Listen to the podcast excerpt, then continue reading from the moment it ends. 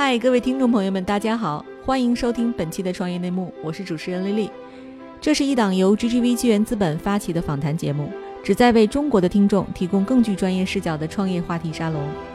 我们深信，听故事是人类的古老本能，也将在每一期节目中尽可能的帮助嘉宾讲出他们最精彩的故事，讲出他们的创业内幕。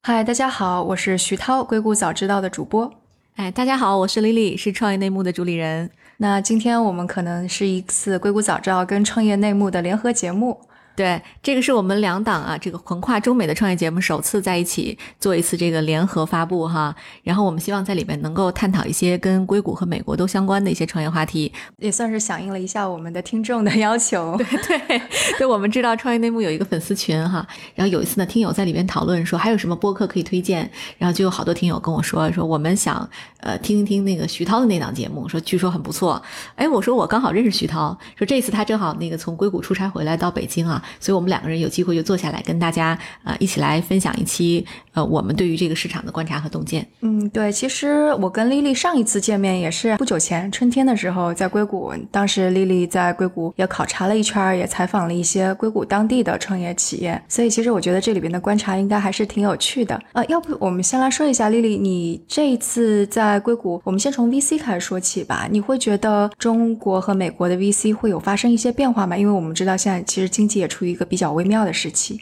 对，哎，有意思的是啊，就是我觉得 VC 作为创投市场春江水暖鸭先知啊，我们其实都知道这个变化，但是我们自己的本身投资行为并没有特别大的这个，因为国际和政治变化有什么变动。相反来讲呢，可能本土化会更强一点，因为像 GGV 这种跨中美的基金，或者我们现在就定位说我们是跨全球的基金嘛。那呃，原来我们一个项目，比如中国和美国，我们可能要一个大会上讨论。那现在呢，这种经济情况下和政治策略的这种呃风云诡谲的变化。就我们会更强调本土化，就中国来做中国的决策，美国做美国的决策，新加坡做新加坡的决策。你会看到整个 VC 行业，就是其他的玩家在里这里边有收缩的这种状况吗？收缩的话，实际上没有，但是更多的我观察到的是，嗯，大家在投资上相反，从物理的这个投资路径上变得更宽了。就是原来很多基金呢只投中美，或者说这两个全球最大的经济体，那现在呢，因为这种。经济情况的这种变化，哈，随着中国这个公司也不断的去出海，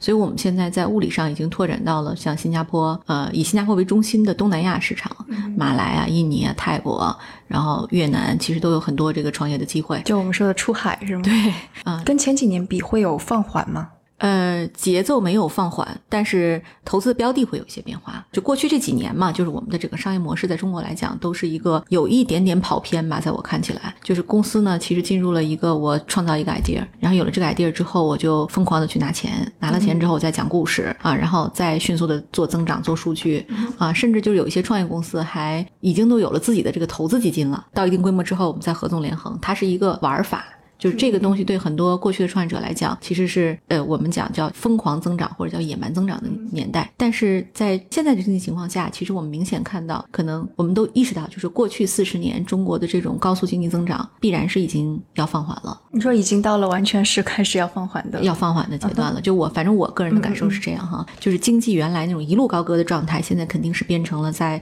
一个阶段上不断的进行这种波动型的这种变化了。那在这种情况下呢，对公公司来讲，其实他要做的就讲故事已经不 work 了。就是 VC 呢，可能不太会去买他一个故事，更多的你要练内功、练团队，你要真正的把一个商业模式做扎实。那在这种情况下呢，伴随着呃创业公司的这种和环境的变化，其实 VC 它的投资更多的也愿意在已有的项目上进行加码。像今年我们其实投资并没有任何变化，速度也没有放缓，但是我们对于自己老的既有的 portfolio 的这种追加会更多。所以你就说天使轮或者 A 轮早期轮的就根本就不会很挑战了，很挑战。就起码我们也会投也会看啊，但是我们可能更愿意的去验证一些已经有一些这个数据和可观察的一些公司，嗯，对我们来讲更安全。嗯哼，这样听起来就很像是那个美国两千年泡沫之后的这个阶段 啊。那么对 VC 来讲，今年就是明显是一个小年。那其实。在小年里，我们要做的更多的就是你要更多去研究这个行业，更多的在已有的这个市场里再来深耕。所以这个对于呃 VC 来讲，它也是一个挑战。嗯，诶，美国的 VC 现在你看到的情况呢，是跟中国这边情况一样吗？还是其实他们的步调还是比较稳健的？美国 VC 情况，恐怕我得问问你，对，因为我对美国本身的这个 VC 情况并不熟。对，你怎么看？我觉得首先那个美国的 VC 行业肯定是要比中国时间更长的，他们经历的风风浪浪肯定更多，所以我觉得他们也许会从更加长远的一个角度来看，就老牌的还是那种节奏吧，就也许疯狂的时候他们会快一点，但也不会快到像中国的前几年那种疯狂的状况。然后硅谷这边可能啊一个非常大的变化就是之前的那个像中国来的资本非常的多，哄抬了很多像天使轮、A 轮的这种估值，但今年的话恐怕那些之前估值很高，拿了这种海外就美国之外投资的很多公司，它 B 轮、C 轮甚至是 A 轮，它也融不到钱了，可能是这样的一个情况。但是我想，对于老牌的硅谷的 VC 而言，他们今年的这种情况不算是什么风浪，也不算是太那个什么的。我想对 GGV 而言，可能也是这样的情况。对头部基金的日子还相对好过吧？嗯，对，其实这个 LP 它也要成熟，在整个的过去的这个四十年引吭高歌的这个经济情况下，中国的 LP 也没有经历那种可能断崖式的这种这种变化，就是我们其实一直是在享受最好的时光。会说现在是断崖式的吗？我们现在还没有。就我觉得没有到那个危险的时刻，但起码说现在，就是两千年的时候，美国那是断崖式，那肯定是对我们没有经历过那个阶段，所以对于 LP 呢，它美国的 LP 是非常成熟了，就是他知道呃在这个情况下我要做什么，然后呢，对中国的 LP 来讲，就是他和我们投资人都要经历一个过程。前两天跟一个这个我们的 LP 去聊哈，就他就跟我说，他说从过去我们对 GP 的考核，就是一个人民币基金的话，它其实还 OK 的一个 IRR 应该是在百分之二十五到百分之三十，否则不会列入我们的这个视角。我说这个数据还是挺高的啊，其实在美国也没有几家基金真的能达到。但是从你是说投资回报率？对，投资回报率要达到这个标准。然后紧接着这个 LP 又跟我说，他说其实从过去我们最怕的是什么？就是我们不怕 GP 投错，但是我们更怕的是 GP 错过啊，因为过去咱们的赛道真的就是以半年为一个周期来发生变化，比如说半年、一年，我们突然就咵又来一个赛道，又来一个赛道。呃投错一个项目不要紧，但是你错过了这个赛道，你就等于错过了这个时代，你的代价就是你可能从 top 变成一线，一线变二线，啊，这个对 LP 来讲不可接受啊。但是对老美 LP 呢，因为他经历过这个生生死死。他也见过这个互联网的，眼见他起高楼宴宾客楼塌了，他是相对很成熟的，啊，这个和我们整个的这个环境还是和现状都会有一点点不同。嗯，你说的那个半年一个赛道，我真的深有体会，因为可能我在硅谷每年也就回来这么一两次，我非常明显的感觉到，就是每年回来的时候一定会有一个热点词汇，就比方说最早的团购是某年夏天的一个热点词汇，到第二年可能就变成了其他的，然后或者前几年的啊 O to O 还有共享单车，对，真是就是每年回来的时候，你一定会看到有一个这种的词汇是我所不太熟悉的，然后硅谷还没有的，但是在中国是非常热门的一个词汇。但今年我你刚刚在说的时候，我还想了一想，今年好像真没有什么。哦，去年电子烟，电子烟去年年底的时候是不是已经开始了？有有一些可能还没有到往常的那种热门的高度。对，电子烟是一个出生在这个不太好年代的七零年代，或者是灾荒年代的这么一个一个商业模式。呃，我们姑且不论它的这个呃是不是一个成立的这个经济体或者经济模型啊，但是就是说它现在其实就不会有人去砸钱砸风口，这个模型在中国就已经不成立了。起码我个人判断，就五年内我们不可能再出现像过去一窝蜂的在哪个赛道上疯狂就是投进几百亿美金啊，就这样的情况，大家会更加理性的去看这种项目。那么对公司来讲，你面临的挑战是什么？就是你原来可能我就造概念，概念如果有人造起来了，那我我再顺着这波概念里走，也许也能够存活下来。但是在现在呢，就是你的团队能力、运营能力，然后你要面临的这种技术迭代的能力，是不是够强？那真的就是内功。你内功不够硬，光有概念已经完全玩不转了。嗯，当你在说往里砸钱的时候，我在想美国的模式，因为在美国你也看到像 Uber 这样的，它现在也是大量的就后期的钱几亿或者独角兽这种啊，我们说 mega round 那种 投入进去。但是我在想，这跟中国的有什么不一样？我想可能美国不一样的地方是在于，美国投资人是看到之前像微软、Google 这样的公司上市之后，它还有十倍或者说那个更加高速的成长，然后这一部分的回报是在哪儿的，所以相当于是他在 Uber 这样的公司上市之前，他就把回报拿到自己的兜里去了，然后使得他再上市的时候，其实就已经没什么增长空间了，是这样的一个概念。那中国可能就是也没有经过这种慢慢成长的，他只是说我赶紧要压住一个头部市场，然后积极的寻求退出的这样的一种投资形式吧。对，这有意思就是啊，中国的项目就是在过去五年，我经常遇到这种项目，就是你问他说你怎么盈利，他说我没想好，我不知道，但是我就是有增长。我就是有数据，我就是有 DAU 很高，MAU 很高，但盈利模式还没想明白。但其实美国也这样，最近你知道 Uber 也是，对不对啊？Uber，你看，其实他到现在他也不知道他该怎么盈利，对不对？因为他也送外卖，现在什么都干。对他现在就上市了，他就觉得什么都得干，但他的股票也很惨。嗯。对，就是其实资本市场是就是是很残酷的。我觉得一级市场可能真的还是我们最友好的市场。要是看二级市场的那些基金啊，就是真正的去做公开市场股票投资的，就是你公司有一点点风吹草动，人家马上就会卖掉你，会抛售你。嗯嗯。哎，那你说就是我们刚刚有说了，VC 的环境不一样，两国的创业环境不一样，你会观察到两国的创业者有什么不太一样的地方吗？呃，创业者其实都非常像啊，就是创业者都非常拼命。我没有见过懒惰的创业者，起码在就成功的，我们说能拿到 VC 的这个钱，并且能够做到这个能够在舞台上占领一席之地的这些创业者都非常拼。我这次那个呃，有一家美国 portfolio 到中国来，然后我们帮他呃组织了一些活动，它叫 Con，是一个开源的公司。然后我就发现这个 CEO 他其实在中国没什么业务，因为他没有特别多的那个客户在这边，可是他一直在开会。就是他跟我们前面做一个 meet up，前面有个 opening，结束之后他马上就在电话会上去跟美国同事开会去了。然后呢，等做 panel 时候再回来，一个 panel 结束的告诉我，Lily，我们接下来还想跟这个厂子里的谁谁谁再细细的聊一聊，你能不能帮我问问他是不是有兴趣跟我们聊什么？就是特别特别努力。嗯，就这个是跟我们想象的哈，这个美国人还是有 work life balance 的。可能对大多数这个美国人民来讲，他们还是包括欧洲人，可能都还强调说工作生活要分开。但对创业者来讲，全世界都一样，他们都是在用最大的努力去博取那个赢的机会啊，这个倒没有什么区别。但是我相反观察呢，是从。过去五年来，我们其实很多中国的这个创业公司啊，都去美国取经和学习，就以至于我们甚至产生了一个在美国的一个商业模式，就是带着中国创业者去美国参观。对，是，对，它甚至能变成一生意。你肯定有多少人去去取经？但是这两年呢，我们发现越来越多的新兴市场的人来中国取经。比如说，我就见过一个印度创业者，他对于王兴的整个个人经历和美团的每一个战略了如指掌。我还见过一个马来西亚人，然后他对于这个今日头条整个体系真的是非常熟悉，有一些业务线我都不知道，但他都能如数家珍。就他说，我们来中国一次又一次的学习，就是想了解这个国家为什么它的科技公司能够在几年之内就是迅速的达到这个这样一个蓬勃发展的状态，他们很想知道。但是我没有见过美国的创业者来中国学习，或者说它形成一个潮流和趋势，那种大批的来中国去复制。嗯，就除非像 Facebook 到了一下微信这种，对，那个小扎也确实是人家认认真真的在那个天安门前面 还跑了步的，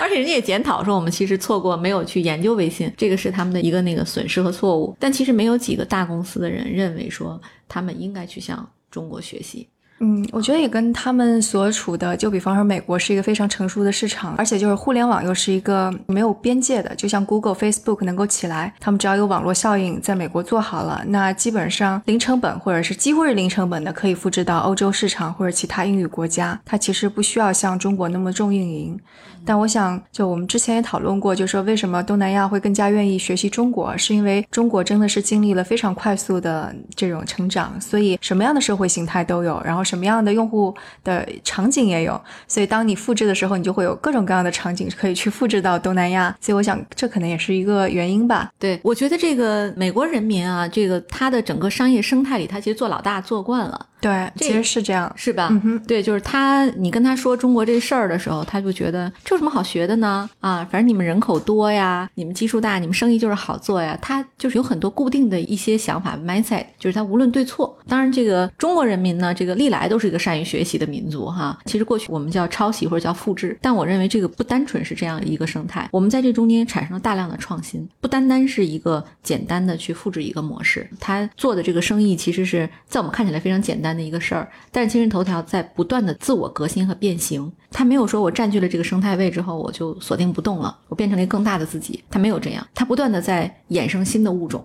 在每一个战略节点上，它都有新的变化，所以这个是一个公司，就中国公司特殊的，就是今日头条。比如说今日头条，它原来是做阅读，对呀，但它现在其实还有抖音，嗯，对吧？就是这种短视频，火山，火山，对。然后呢，它同时还有无数的这个产品线，比如它还有一个叫 Luck 的那个做软件的那个产品线，企业协同的，其实是钉钉的一个很大的竞品。同时它在海外其实还有各种各样的这个这个对对各种各样的布局。其实这个公司就是非常勇于在每一个时间点做出正确的战略选择，并且投入大量资源去做这样的尝试。嗨，各位小伙伴，告诉你一件很重要的事情：创业内幕的听众群已经开通喽。在这里，你可以和我们直接沟通，也可以第一时间了解到 GGV 纪元资本线下活动的动态，近距离聆听投资人的独特见解，并且结交其他互联网圈子的小伙伴呢。入群，你只需要添加微信公众号 CYNMXZS，我再重复一遍，CYNMXZS，也就是创业内幕小助手的拼音首字母。并在好友请求中标注“创业内幕”。接下来，小助手会帮助你完成入群操作。我们期待你的加入。我觉得这一点也是挺有意思的，因为如果去看几年前，你就会发现美国的这些大公司各占一块儿。嗯，就 Google 一定是做搜索跟搜索相关的，Facebook 是社交网络，Amazon 是电商，苹果是手机硬件，然后。之前你会看到他们比较泾渭分明，但是中国的公司基本上就是我看到微信看到支付宝出来了，那我也要有个微信红包之类的。但最近几年你也会看到那个这些硅谷大公司彼此竞争的也会越来越激烈。但我想可能不一样的是在于硅谷这些公司还是会去看自己的优势在哪儿，然后根据自己的优势再去拓展新的业务吧。嗯嗯，但中国好像所有的公司都会去追寻大而全。对，有时候你感觉他们的面目比较的相似，我觉得这个跟中国的竞争环境相关。就是你看，大家如果不这么做会死掉，就是巨头其实也是也是要面临生死抉择的，它每一分钟都可能能倒掉啊。你看百度，它其实没有做。特别明确的这种在移动端的布局，那百度其实现在挑战就非常大，对吧？当年的 BAT 其实现在就是可能只是 AT 还活着，B 就不足以成为一个力量了。那为什么就是说阿里有支付，WeChat 也有支付，阿里有像这个大的这种零售型的巨头的这种布局，腾讯试了很多我没试成，那我投了拼多多，对吧？它在拼多多的整个的这个生态和它在微信的这个生态里做的裂变，其实是踩了很多微信的红线的。就这些东西呢，在过去。可能就是你换一个公司，可能就不被允许。但是腾讯为了支持这个拼多多，的确开了很多绿灯。这都是为了说我必须要占据这个生态位，因为这个中国的整个的外部流量太贵了。那致命的代价，就如果我自己没有私域流量的话，基本上我的所有东西都要拿钱去买，去买流量，那就特别难。你看那个今年的春晚，百度其实这个做了大量的广告投放，他做了就是希望能够推他那个百度的那个钱包，你用那个红包啊什么，就各种各样的形式，可是依然发现很难。就是你现在发现了这个机会，然后呢，你如果没有自己的这个流量入口去获取和这个把它转化成那个机会的话，那这个机会就不存在。所以你会这么觉得吗？你会觉得就是中国这种的激烈竞争下，把所有的生意都变成了流量生意，而不是自己的业务变得有更高的门槛？就我们去回想亚马逊，就其实 Google 也有自己的电商，对不对？但是没有竞争得过亚马逊，是因为亚马逊自己的护城河足够高。嗯，会是这个原因吗？就是他们彼此的主营业务可能没有建立起足够高的忠程度或者什么，所以流量的争夺才会成为了最关键的竞争。嗯，我觉得不是，我觉得恰好是因为大家什么都想试一试，就是呃，我先布局占一个坑，我这个坑占下来之后，怎么再去变革？它其实是一个变形的过程，它是也是要演化的。那你看抖音还做电商呢，对吧？它那个广告里还植入就是什么各种产品，它也会有那种你现在玩抖音的话，你玩一玩底下会刷出一个那种产品采购的链接，难道就说它就一定能打败天猫吗？或者说他一定在这个点上，他就会被或者不会被天猫打败吗？我觉得这里边都有很多的可探讨的这个空间。但起码说，当我有流量之后，我可以做各种试验，这个试验它都是一个积极创新的态度，这我不认为它是有什么不好。恰好是给了中国人民更多的选择。我没有说不好，但是我就是在想，就比方说竞争的点就不一样了。就比方说，像如果是所有的生意都是流量生意的话，那尽可能的自己用，无论是像拼多多这样的去面向，当然下沉市场也没有什么不对啦，可能就是策略方面的选择就不一样了。比方说，当你像今日头条，它可以有不同的选择。就比方说，它如果为了争夺流量，那它可能选择的是说啊，我更加纵容内容工厂一点，就即使有内容工厂，我也去放任它，因为流量对我更重要。但如果今日头条选择的是说，嗯，我觉得用户忠诚度、用户对我的品牌更认同的话，那他可能就会说，啊，内容工厂这件事情对我是不好的。嗯，就比方说，苹果对它的品牌态度，可能就跟 Facebook 或者跟今日头条态度是完全不一样的。嗯，其实这种就是巨头的这种尝试吧，我觉得是因为中国大家怕错失，这个怕错过这个。这种警惕的风险意识是和美国真的有挺大不同的。第一是巨头怕错过，第二呢是用户的使用习惯它是变化忠诚度并不高的，它使用习惯是不断在变更的，这个是中美两国文化上的差异。打比方啊，你在美国去买东西，大家去线上可能就都只会去亚马逊，无论买书还是买日用品。然后呢，去线下呢，他就固定的去他那些线下的超市，什么 Costco 啊，什么 Walmart 什么这些。但中国人呢，特别喜欢尝鲜。咱们在互联网产品上其实是喜欢做新尝试的。就比如说拼多多，你告诉我能省五五毛钱，那我就去砍你这个东西，我去做团购。然后过两天呢，可能拼多多下来了，又来一什么，比如说什么更便宜、更快捷的什么渠道。当年那个，嗯，有一个叫唯品会的公司，其实也是，就是大家去买尾货，这个它更便宜，大家可能一窝蜂又上那个，它的变化会非常快。这个东西不是说巨头想做或者不想做这种流量的变现的选择，而是网民会倒逼你做这样的决定。哦，对你这么一说，我就觉得，就可能我们得去观察中美两国消费者他的那个，就比方说他的中产阶级跟下沉市场的比例是多少。那如果说我们中国的大学生的比例才百分之五，那可能你也能够算出，就比方说中产或者更精英的部分，其实它是一个倒三角形，就相对比较小，但是下沉市场是非常大的。所以这就使得，如果一个巨头要成长为巨头的话，你必须服务这群人，所以价格、流量是否吸引眼球就会成为关键。的东西，但在美国的话，可能中产阶级就当然现在稍微有些变化，因为像 Trump 的 红脖子支持者也很多。但在美国的话，中产阶级还是非常稳定的，它可能是一个纺锥型的。所以，如果它要成为一个巨头的话，它就必须去有好的品牌，就看起来能够让人心理上就觉得值得尊敬的公司。所以，像苹果呀，或者是 Google 这样的公司，就会更加令人尊敬一些。是，就是怎么说呢？就是中国其实在过去我们的那个哑铃型的这种社会结构。慢慢的在发生变化，我们会越来越越发现这个中间的这部分呢在变宽，然后两边呢也在收窄，这个跟我们过去几十年的经济发展是有关系的。那么在这种结构下，就像你说的，因为它的人群结构不同，它可能带来的商业模式就是不一样。还是以 Uber 和滴滴为例啊，比如说 Uber 它的产品，它先上的是那个 Uber Black，然后呢再往下，它会被老百姓或者普通用户来设计不同的这种产品，它优先服务的是商务人群，但是。滴滴呢，最早它切入的时候是出租车，然后呢，接着是那种就是像普通快车模式，然后呢，才慢慢衍生出了叫专车、豪华车什么各种各样的形态。它是从下往上升级的。对，就中国的消费者其实对价格更加敏感一些。对，然后美国消费者呢，可能对服务质量这个要求会更高吧。对，当然就是我觉得这个在美国做什么创业都不容易，这个跟中国的创业环境差距非常大。如果我在旧金山的时候哈，去了那个美国的那个亚马逊的那个 Amazon Go，然后我还挺。带着这个膜拜的心去看了一下，然后，哎，我觉得其实没有什么体验让我觉得酷到那么不同啊，但是确实也挺好玩的，就是因为它没有任何购物的感觉，拿完就走了啊，到门口一结账就走出来了。这个模式在中国呢，要想去推广，其实它的这个难度，我觉得可能比亚马逊在美国要小得多。哎，其实不是那个去年或者前年，其实这一轮无人售货也热了一阵子，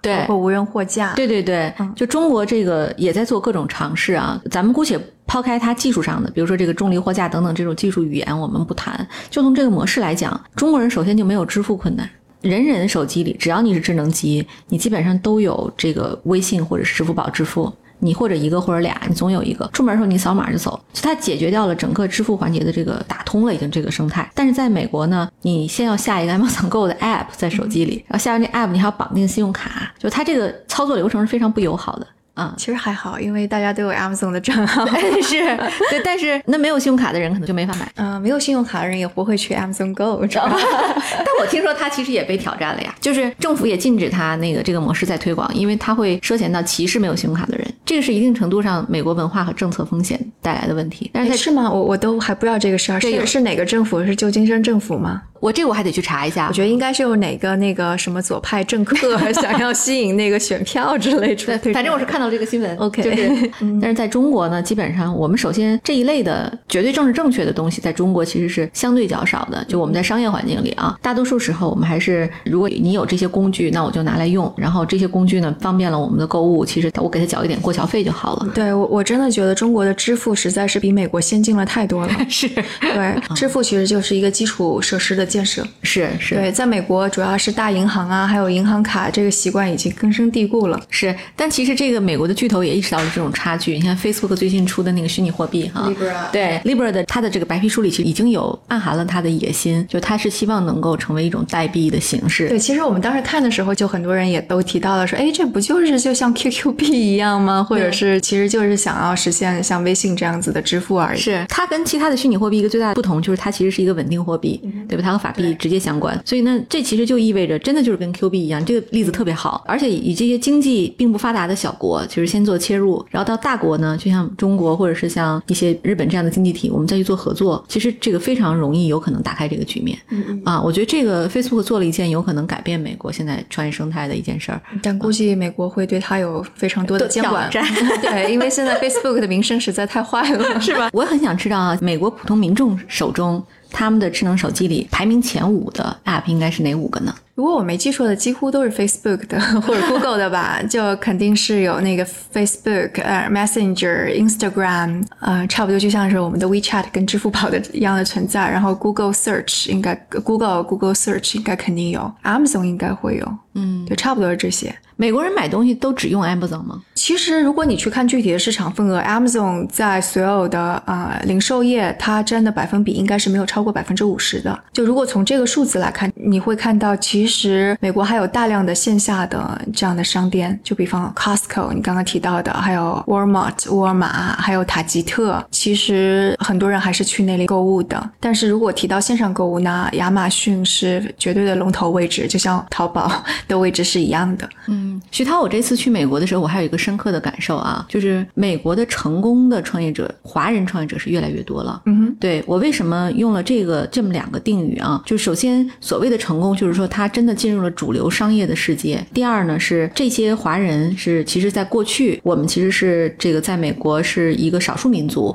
很少能够被提到主流商业市场里来。但我这次去，我有幸见到了 Lime 的两位创始人 Brad 和 Toby。然后呢，之前我们节目也访谈过 Zoom 的 Eric。呃，这些人其实他们汉语能力都非常强，或者是一代或者是二代移民。你觉得这个现象它背后隐藏的这种真正的原因是什么造成的呢？我觉得没有数据支持说现在这样成功的越来越多，因为你会看到像雅虎的杨致远也是华人，台湾过去的，然后 NVIDIA 的创始人 Jason 黄也是华人过去的，所以如果说是不是现在在增多，可能我们需要有数据的支持。在没有数据支持的情况下，可能硅谷华人圈探讨更多的是为什么华人好像没有像印度人那么成功。嗯就大家会好问题。大家会说现在 Google 的 CEO 是印度人。微软的 CEO 是印度人，大公司的高管很多都是印度人，但华人就很少，所以讨论的是更多的是这个。你觉得原因是什么呢？就有人会说印度人他天生的有英文的优势，因为但凡是在印度读书的精英，他们一般都是受英文的教育，所以到美国这里就能够实现完全无缝的切换，而且印度人的表达能力非常的强，所以啊、很经常华人工程师会开玩笑的去说，就是啊，中国工程师就光是在那埋头做事儿，等到做 presentation 的时候，印度人就直接去把功劳全都给抢了。但另外一方面，侧面可能我想这也是跟中国的教育有关系，中国教育都是说你闷头干事儿就好了，然后并不要求你多强的去说的能力，多强的去沟通的能力啊，你怎么把你的 idea 更加好的传递出去？我觉得这可能都是有关系的。但是像 Eric 这个案例的时候，我又觉得其实这个可能真的就是每个个人是不一样的。像 Eric，我也听了那个 Hans 采访 Eric，他是英文也有着，就是中文也有着嗯强烈口音，英文也有一些口音的人，但这并不影响他成为一个非常优秀的领导者。所以我觉得，其实中国人可能也许要突破一个观念上一些东西，就比方说，我的确是能够把一个项目做得很好，我是一个非常优秀的 engineer，但是我要相信，我也同样也能够成为一个非常好的管理的人。口音这些绝对不会成为我的问题，我觉得这个可能是还是蛮重要的。对我同意你说的以上的所有观点哈，因为我们其实，在硅谷上一次去的时候，我们跟硅谷那个 PM 的一个组织，然后搞了一次活动，在现场呢，组织的这个他的现在的这一任的主席，他就有分享这个类似的观点。他说，其实印度的整个教育里，他其实是非常英式的，他主张以项目作为切入，然后呢，每个人来做 presentation，然后中国的教育呢是以笔试为主。所以咱们重理论轻实践的这个事情，已经是中国教育的一个硬伤。就我们大多数时候是 paperwork 做的非常好，所以我们 coding 的能力很强。但是你 coding 完了去向老板写报告的时候呢，通常中国人是加班的那伙人，然后印度人呢负责收割，不是人家印度人想收割，他会问你说，哎，你要去做 presentation 吗？我们两个一起去啊。中国人说，哎，算了算了，你去吧。对对对，中国人通常会这样。对说你看这个发邮件的这个印度人呢，他会 CC 给这个人，然后同时他会非常礼貌的说，这个项目其实是我们一起做的，但是大家不会记记住他，大家会只会记住发邮件的那个人。他不会记住 CC 列表里可能有三十个人、二十个人，所以这个是咱们在教育上的确是需要改进的地方。这个也是我们探讨了几十年，但可能任重而道远的对于中国的所有教育者的一个挑战。对，所以我会觉得现在一个非常大的转机是，你会看到越来越多的华人的小孩在美国受教育，他们非常的自信，知道自己要什么，他们的英语语言能力也很好，他们表达能力也非常好。所以我就觉得这一批人当中，应该就比方说你说 Line Bike 的两位创始人也是这样的背景，所以我觉得当这批人出来创业，他的成功的可能性可能就要比之前的创一代会要成功可能性更高一些。对对对，就是其实我们现在在硅谷和那个旧金山活跃的华人，基本上也都是父母在国内实现了资本积累，然后孩子到国外去，他们名校学习，然后呢在当地有自己的社交圈，也很懂中美两国的文化，这样的人才是非常稀缺。现在的中国的孩子越来越像 global citizen。但就是比方说，因为你也观察到说，越来越多的在呃美国受教育的回到中国的市场上，就海归嘛，然后进行创业，会不会有发现他们其实更加不太懂中国的本土，然后在竞争的时候更加没有狼性，会有这种感觉吗？嗯，看他什么时候出国，这个有关系。如果说这个孩子他就是高中就走了，或者是有的更早，初中就走了，他回来确实是会对中国的文化有一点不理解。但是那个他有美国视角，其实我们要帮助他的是找一个在中国的大公司有见证过这个大公司成长，或者是参与过这个过程的人去做他的联合创始人。两个人在一起，一个有技术，一个有视角，然后呢，一个懂运营，那他们两个可能或者是两个三个人，他们就有可能产生非常好的化学反应。这个我觉得还是一个并不难解决的问题。但是你要是让一个在美国可能上大学或者是 master 才去的人再回来，他的概率就高很多很多。他一个人都懂。基本上你不需要帮找 partner，或者找一 partner 跟他类似的，俩人无非是把技术上互补一下，然后他只要扎下心干，他基本成功概率很高。所以就是 Eric 这样的，就是 Zoom 的 Eric 这样的人回国来，也肯定是能够干成的。对，比如说你看我们投的项目里谁是这种背景啊？像王毅、刘丽说的王毅说，的王毅，对，整个刘丽说三个这个 founder 里面全部都是这样的背景，他们都是大学才走，然后毛文超、瞿芳。小红书，小红书也是这样的背景，就是他并没有那么不接地气，尽管他们没有什么国内工作经验，但是并不妨碍他能快速学习。嗯，如果说中国的，因为刚刚我们有说了，中国其实创新能力挺强的，就不管是支付啊，还是各种微创新、模式创新。那如果有什么会让中国的创新减缓，或者是在中美的竞争当中稍微慢一点，你觉得会是什么呢？有一些特别重 hardcore 技术的，可能会受一些影响吧。就是它这个技术的来源，如果是美国的，比如说像视觉识别呀、什么这种方向的，或者是一些什么高精尖的机器人，那这有可能会有一些放慢，但是。并不一定会说就是产生那种质的变化。中国现在真正从创投创业这个角度来讲，就是可能资本不去投的原因是政策风险比较大，但并不代表说这个公司或者这个行业就没有机会了。嗯，相反呢，其实从宏观经济来讲，受影响最大的是出口方向的，比如说像咱们的纺织品啊什么这些的，这个出口会受影响比较大。离我们这个波及，它还是一个波浪的那个余波的余震，可能会波及到我们这个圈子里。嗯哼，因为你会看到硅谷是一个非常技术驱动型的创新的地方，然后如果这么来做一个比较的话，中国就是一个更加重模式创新的地方，是运营，嗯，运营模式。然后其实如果你倒推回去的话，它可能吃的还是人口红利的这一波。对，嗯，对，但其实我不认为这是坏事儿哈。我也不认为这是坏事。对，就是这每个国家都有它自己的现状和它所处的一个环境。是啊，就是你看日本当时在七十年代，它其实也被美国贸易制裁，然后呢，它那个一美元衬衫嘛，当时其实也被制裁的很惨。但是日本就在这个过程中成功的实现了它的整个国家的经济转型。那我们中国如果能也借助这个机会，就是 copy 日本当年的那那些策略的话，我们的产业也可能实现一个巨大的升级。要是在以前啊，比如我年轻的时候，这个两千年左右的时候，看这种贸易战，我就会觉得特别可怕。但是现在本身作为这个历史的参与者，我见证了这个咱们国家和就美国这种贸易冲突，我其实并没有那么恐慌。就是尽管我们的生意就是也是要跟中美两国的这个公司打交道，但是我觉得这中间对双方来讲都是好事儿。中国人需要产业升级，那美国人呢，在这个贸易战里，他可能也要意识到，就是他一直以来去把国家经济放缓呐，还有高失业率归咎于中国抢了他的机会，这个有可能不是一个正确的结论。嗯，哎，那个我记得你之前还有说到，说你观察到中国的 VC 会比硅谷的 VC 更加的勤奋。但我我确实是有这个感受啊，中国 VC 非常愿意飞到世界各地去投资。你看，我们去看非洲市场，就是在非洲市场，我们遇到的全是同行。是因为前段时间中国热钱太多了，必须要跑出去的原因吗？呃，我觉得可能是一方面原因，就是，但这不是主要原因，就是它不是说我那个市场冷我就去，而那市场得有机会啊，对吧？就是我们去看了，就是因为美国美国 VC 还是真的是非常专注的，比如说我投 AI，我真的就投 AI，我也不看别，他们是心无旁骛的做深度研究的。中国的 VC 呢，很像是中国的创业者，就是他一个巨头，他什么都要看。中国 VC 真非常万能。他这什么都懂，就是这 我见过的这个 VC 里，基本上就是大家尽管不看那个赛道，但对那个赛道也是要有一定程度的理解的，因为我不能错过这个赛道和这个机会哈。但对于这个出海投资这事儿呢，我倒真不觉得是跟风。大多数的 VC 去看呢，只是说我先了解它，我关注它。但是如果这个市场真值得投啊，我相信中国的这个 VC 真的是会在那儿开个办公室，或者说我 move 过去，或者说我一个月飞两次过去去看的。但是对美国的 VC 来讲，它本国还有很多的空间可以挖掘。它其实美国 VC 到中国来投资的，我都不认为有那么多，因为其实它的只是说这个基金它在中国，但它其实也是中国人在看啊。然后呢，也可能是说它是独立的两个基金，像红杉一样，红杉美国、红杉中国也是分开的。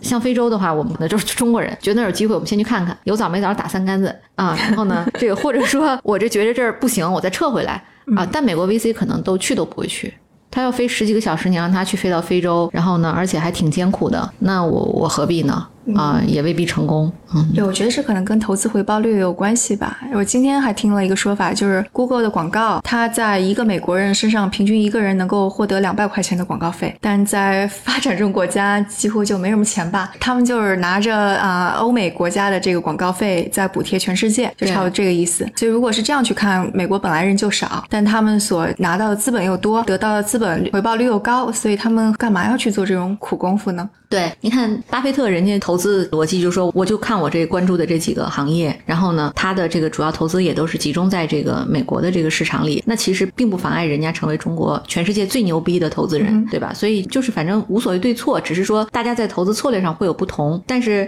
中国 VC 的焦虑是显而易见的，跟中国创业者一样，我们特别害怕错过。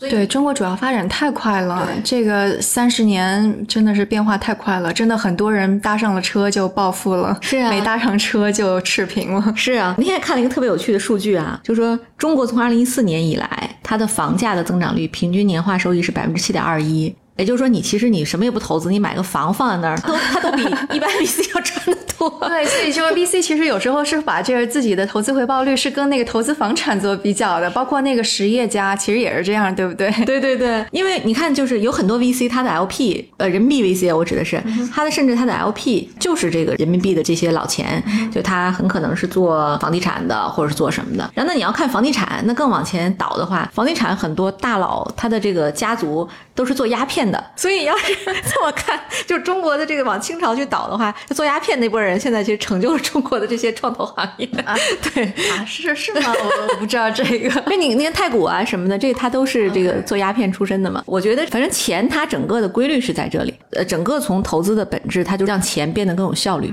让资本的效率更高。所以你无论是。投房产还是投房地产开发，亦或是呢？你去投创投、投 LP 啊，做 LP 去投资基金、投资项目，它逻辑都一样。哪个赚钱咱投哪个。现在比如中国的这个项目更好投的时候，那我们投中国。那我何必要去东南亚？但如果东南亚有机会，那我像我们 GGV 真的是在东南亚开一 office，我们请的同事就是会说马来语的人，那他就在那儿，那有机会我们就也去投一投啊。但他也许还不能成为主战场。对，我觉得这所有都是跟你过去经验有关。就比方像美国的 VC，他肯定是看着说科技怎么带来财富。就像微软，你开发了一款软件，你可以复制到全世界赚全世界的钱。Google、Facebook 都是这样的模式。所以我觉得那是他的一种思维惯性吧。那中国可能看到的就是，我就是要深耕某个市场，下沉市场没有人做，结果我就还赚了钱 多。对，然后东南亚可能就是这样的一个市场。所以我觉得大家都是从自己过往的经验当中看到机会吧。嗯，对对对，那好，那今天就到这里，感谢大家的收听，谢谢，谢谢大家。